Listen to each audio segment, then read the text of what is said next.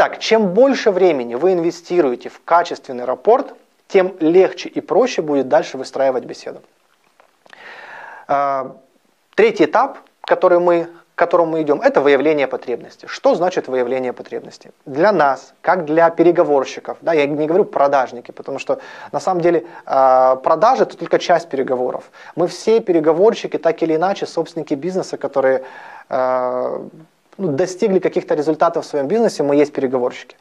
И ну, хотя, конечно же, иногда бывает, что переговорщиками являются наши партнеры, например, там, или близкий э, сотрудник, который делает это за нас. Ну, так или иначе, мы, мы переговорщики. Кто-то лучше, кто-то хуже, но мы стараемся. И э, наша задача э, на переговорах когда мы хотим что-то продать, ведь мы э, в жизни все э, продажники и переговорщики, мы все время что-то продаем. Мы продаем поход в кино э, своим родственникам, мы продаем свои идеи, мы продаем свои взгляды на жизнь, мы продаем свои убеждения, свои ценности, свои цели, свои желания. Мы все это продаем, даже неосознанно делая это. И чем лучше мы переговорщики, тем проще у нас получается убедить, объяснить, донести. И, конечно же, лучше, когда это с позиции вин-вин, а не манипулятивные техники. Так вот, выявление потребности – это когда мы узнаем у нашего потенциального клиента, а, на что он обращает внимание и что для него важно в принятии решений, кому отдать свои деньги. Ну, или свое время, или еще что-то. То есть какие-то ресурсы. Когда он определяет а, и говорит вам, а, что для него важно. И, конечно же, было бы классно, если бы мы просто подошли к человеку и сказали, слушай, ну, что для тебя важно в принятии решений, скажи мне. И вот, как ни странно, я пробовал, от 20 до 30 где-то процентов, иногда даже до 40, отвечают на это. Они просто вам рассказывают, что важно и что, на, на что он обращает внимание.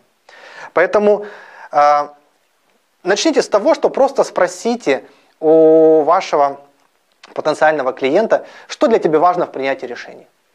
Вот, или э, на что бы ты обращал внимание, если бы Э, была необходимость сменить поставщика услуг или товаров, которые есть сейчас.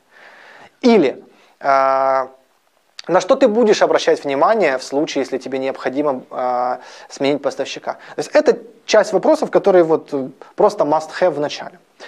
Какие еще вопросы задаю я в зависимости от ситуации? Например, Слушай, а вот насколько тебя устраивает сейчас твой поставщик? Вообще классно, конечно, когда вы приходите, у него нет поставщиков. Это классно, потому что вы являетесь первым, да, среди вас выбирают, но не с чем сравнивать. То есть у него нет опыта прошлого. Но такое бывает крайне редко. Как правило, мы приходим продавать свои шины, например, человеку, который уже покупает шины. Соответственно, мы можем у него спросить, скажи, что для тебя важно в работе с твоим поставщиком или поставщиками, с которыми ты работаешь? Вот оцени по 10-бальной шкале сейчас, например, или там вот 100%, насколько вот по 100% шкале тебя сейчас устраивает работа с этим поставщиком. Ну и, например, э, потенциальный ваш клиент говорит вам, э, ну там на 80%. Вы говорите, слушай, классно, а скажи, что тебе сейчас нравится в этом поставщике на эти 80%? Смотрите, это коучинговая техника, стандартная. Кто занимался когда-то коучингом или, возможно, читал много разных умных книг, там есть такое понятие, как шкалирование, шкалирование ответа, потому что мы можем управлять только тем, что мы можем мерить, измерять, Соответственно, мы можем с этим работать. И вот таким образом вы понимаете, ага, и человек вам перечисляет, например, там, меня сейчас устраивает с поставщиком работа тем, что он мне дает отсрочку. Для меня как бы это важно.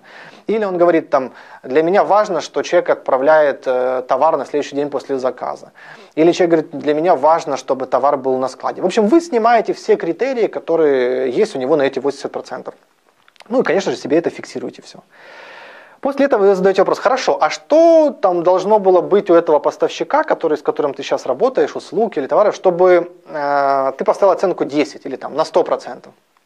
И он вам перечисляет какие-то еще вещи, например, там, мне было бы важно, чтобы э, там, поднимали трубку тогда, когда я звоню, например, или чтобы они работали не до 5, а до 6, или чтобы они работали, там, принимали заказы в субботу, потому что для меня это важно, мне нужен товар. Ну, в общем, поверьте, у каждого э, потенциального клиента, у каждого клиента в будущем есть свои какие-то требования. И мы точно не знаем, какие они, потому что мы разные. Компании разные. У кого-то есть деньги, важно время. У кого-то есть время, но они хотят сэкономить. А кто-то хочет техническую консультацию. А кто-то хочет, э, чтобы э, к нему относились там, более уважительно. И у каждого свои какие-то хотелки. Поэтому важно в переговорах понимать, чего не хватает. После того, как у вас есть информация, то есть вы, у вас есть информация, что хорошо, что ему нравится, что можно улучшить, это уже тот пласт, которым можно пользоваться. Что еще можно спросить? Хорошо. После того, как он вам ответил, что он хотел бы, чтобы было у прошлого поставщика, можно на всякий случай задать ему вопрос в формате «Хорошо, а что бы ты хотел, чтобы было у твоего нового поставщика?» И вполне возможно, он вам даст еще какие-то критерии, которые вам пригодятся.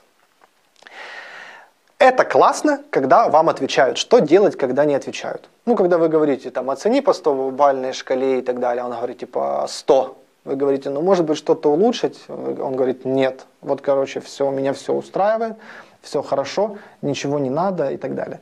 Ну, понятное дело, что можно было бы на этом закончить.